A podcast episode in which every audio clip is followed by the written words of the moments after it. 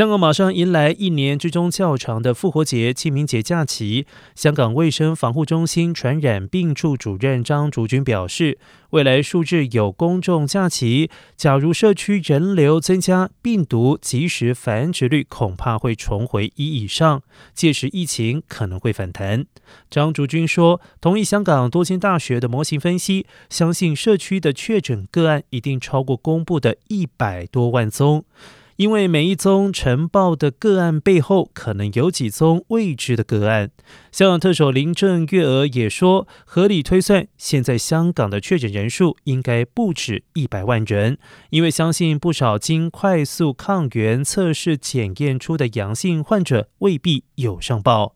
不过，现实目标是要让市民掌握最新的情况，以及要稳控疫情。